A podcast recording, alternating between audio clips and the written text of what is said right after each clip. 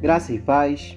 Esse é o EBD Plus, um momento para ampliarmos a nossa reflexão sobre a escola bíblica dominical, os nossos temas que temos estudado na Igreja Batista Central de Nova Iguaçu. Estamos estudando nesse trimestre, setembro de 2022, sobre discipulado. É, nessas reflexões nós temos aprendido que o discipulado ele precisa ser parte da igreja, precisa ser parte da mentalidade, das atitudes, do comportamento, do sentimento de ser igreja. Por isso precisamos conhecer as pessoas, precisamos conhecer a igreja e precisamos também conhecer as nossas doutrinas, os nossos dogmas, a nossa teologia, o que organiza o nosso pensamento. Eu queria propor que nesse momento nós refletíssemos sobre a relação entre evangelização e discipulado. Muitas vezes nós compreendemos a evangelização por aquilo que ela não é. A evangelização não é argumentação e convencimento. Evangelização não é aceitar a Jesus, nem forçar uma oração de aceitação no final de um apelo. Evangelização é simplesmente anunciar a boa notícia, é simplesmente reconhecer que somos aceitos por Jesus e também que existe um caminho a seguir. É simplesmente anunciar essa notícia que somos aceitos e que existe um caminho a seguir. Quando nós acreditamos naquilo que a evangelização não é, nós pensamos que a evangelização precisa de uma estratégia criativa, de um método eficiente e quantitativo e de resultados instantâneos e numéricos. Mas quando nós vivemos a evangelização como ela é, nós podemos olhar o que Jesus fazia e continua fazendo também nos dias de hoje. Em Mateus capítulo 9, versículo 35 e 36 diz que Jesus ia passando por todas as cidades e povoados, ensinando nas sinagogas, pregando as boas novas do reino e curando todas as enfermidades e doenças. Ao ver as multidões, teve compaixão delas, porque estavam aflitas e desamparadas, como ovelhas que não têm pastor. Quando nós olhamos para a evangelização por aquilo que ela é, nós percorremos as cidades e povoados. Jesus ele não ficava apenas esperando as pessoas irem até ele. Jesus ia onde as pessoas estão. E nós nos dias de hoje precisamos entender que evangelização é ir onde as pessoas estão. Ir não apenas no sentido geográfico espacial, mas ir no sentido de penetrar nas angústias, nas aflições, no desamparo que as pessoas estão vivendo nos dias de hoje.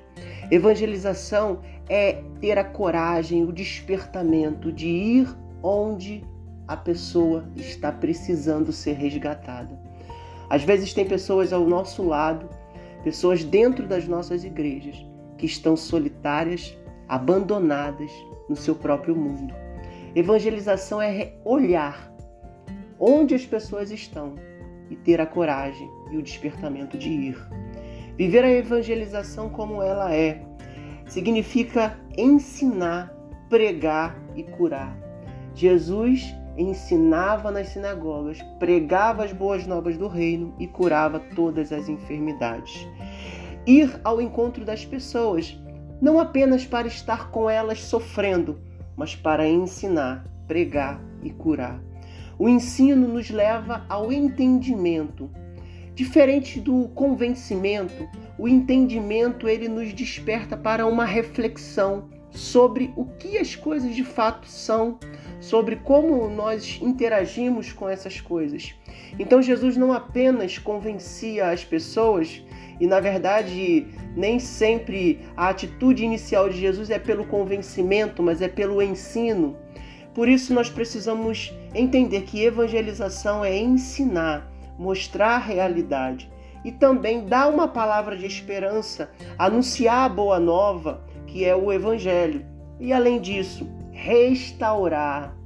A evangelização tem essa amplitude de ensino, de esperança e de restauração.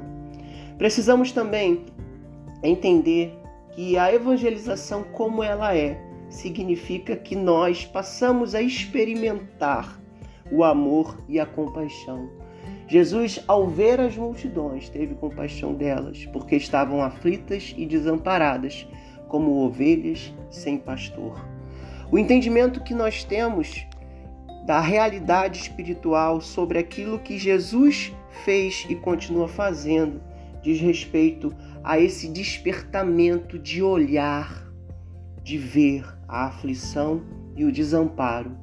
E a razão dessa aflição e desse desamparo é porque hum, o ser humano ele vive, ele tem a tendência de viver sem rumo, é como ovelha que não tem pastor. Por isso, o nosso argumento é para que, que as pessoas possam experimentar o Evangelho. O nosso principal argumento não é uma estratégia criativa, mas é ir onde as pessoas estão. O nosso principal método é ensinar, pregar e curar. E a, o, o resultado que nós buscamos não é o número, não é a quantidade, mas é que nós possamos juntos experimentar do amor e da compaixão de estarmos juntos nesse mundo. Por isso, evangelização e discipulado precisam ser pensados, vividos e compreendidos de forma unida. Evangelizar não é apenas um método, discipulado não é apenas um método, mas um estilo de vida, de anunciar, de ensinar, de restaurar, para que juntos possamos caminhar, porque discipulado é sermos discípulos uns ao, ao lado dos outros.